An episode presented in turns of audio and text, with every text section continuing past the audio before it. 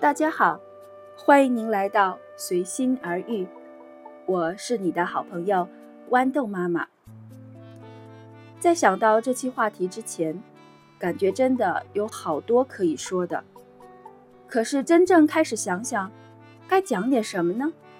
又不知道从哪里说起。可能很多朋友还对蒙特梭利和华德福这两种教育理念不太熟悉，但是。我又不想好像教科书一样来长篇大论的介绍。我想先聊聊我为什么会接触到这个东西吧。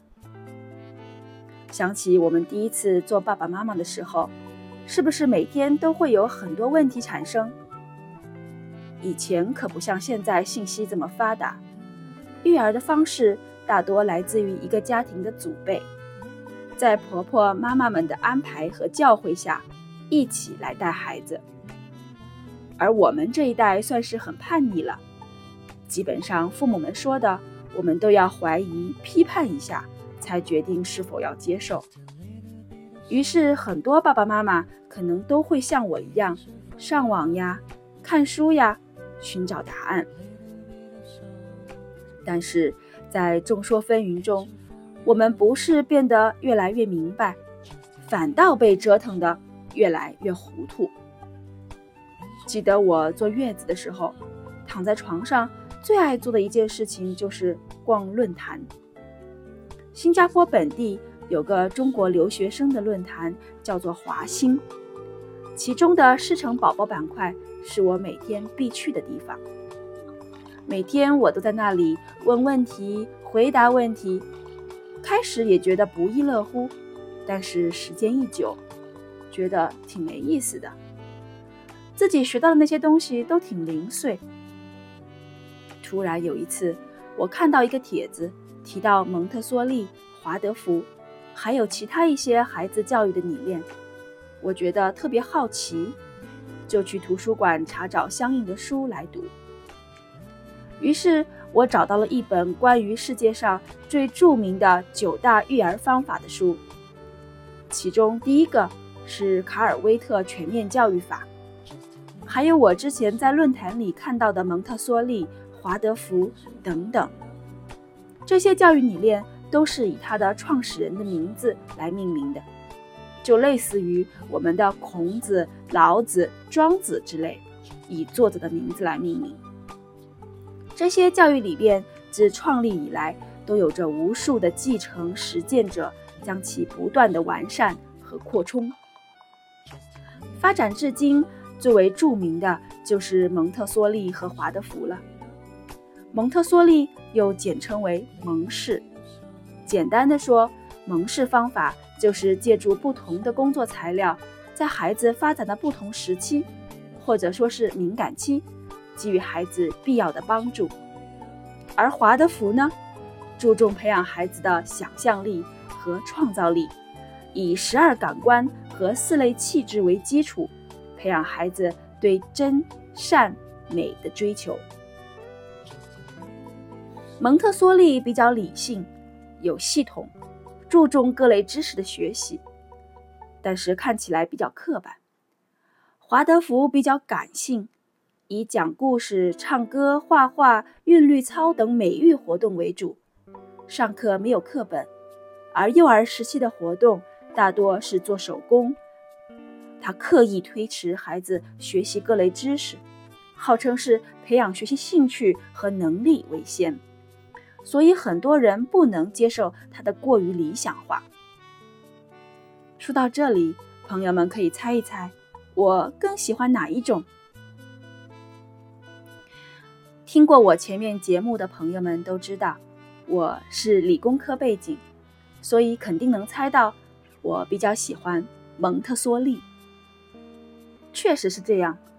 蒙特梭利的创始人玛利亚本来就是一个医生，为了帮助智障儿童而发明了一系列的教具来帮助他们的智力发展。后来逐步发展成为能够给正常的儿童也带来巨大成效的教具。在使用这些教具时，蒙特梭利都规定了具体的教学方法。孩子不可以随意拿来玩，一定要遵循一定的步骤。我大概是在生二宝之前，在网上搜索到一个蒙特梭利的网络课程。其实，因为很多西方的父母都是在家里自己教孩子，所以后来我也是找到很多类似的网络课程。不过当时我找到一个看似还不错的，就开始边学习边实践了。整套教程中一共将近有十门学科。其中最重要的就属感官训练、日常生活训练、语言和数学四大块。虽然和宝宝进行的每个活动都很简单，但是需要准备活动所需的材料，真是很费周折。我在时间和精力上都尽了最大的努力，真心觉得带宝宝、教宝宝很不容易啊。后来我因为重新回到工作岗位，就彻底没时间给宝宝上课了。而在这个时候，我接触到了华德福。在新加坡，华德福的教育是非常艰难的。你可以轻而易举地找到很多蒙氏的幼儿园，但是非常难发现有华德福幼儿园。我都忘了我是在哪儿看到一个关于十二感官的讲座。有点兴趣就去参加了，后来又参加了一系列给父母的华德福学习的课程。期间，我结识了一帮在新加坡推广华德福教育的朋友们。华德福给我的印象就一个字：美。一切都是让人那么宁静而又充满灵性。孩子们画诗水彩，唱歌，做韵律操。去户外玩耍和活动，是一种真正顺应人性发展的教育方式。但是七岁之前是不会教孩子任何知识类的东西的，连早期阅读都不鼓励，觉得完全没有必要。说实话，这样的教育在现实社会里，就是孩子们的世外桃源。其实我也完全认同华德福是过于理想化的，但是每个生活在现实中的人都要有点理想吧？没有理想，我们活着的意义就不存在了。现在我的两个孩子都过了五岁了，这么多年来的摸爬滚打，我也有了一个教育孩子的理想，那就是帮助我的孩子们找到他们内心热爱。和擅长的领域，培养他们寻找幸福和实现梦想的能力。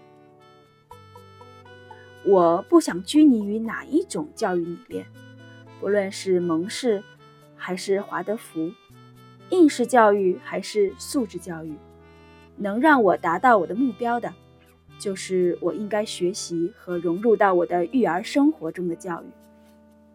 大家觉得呢？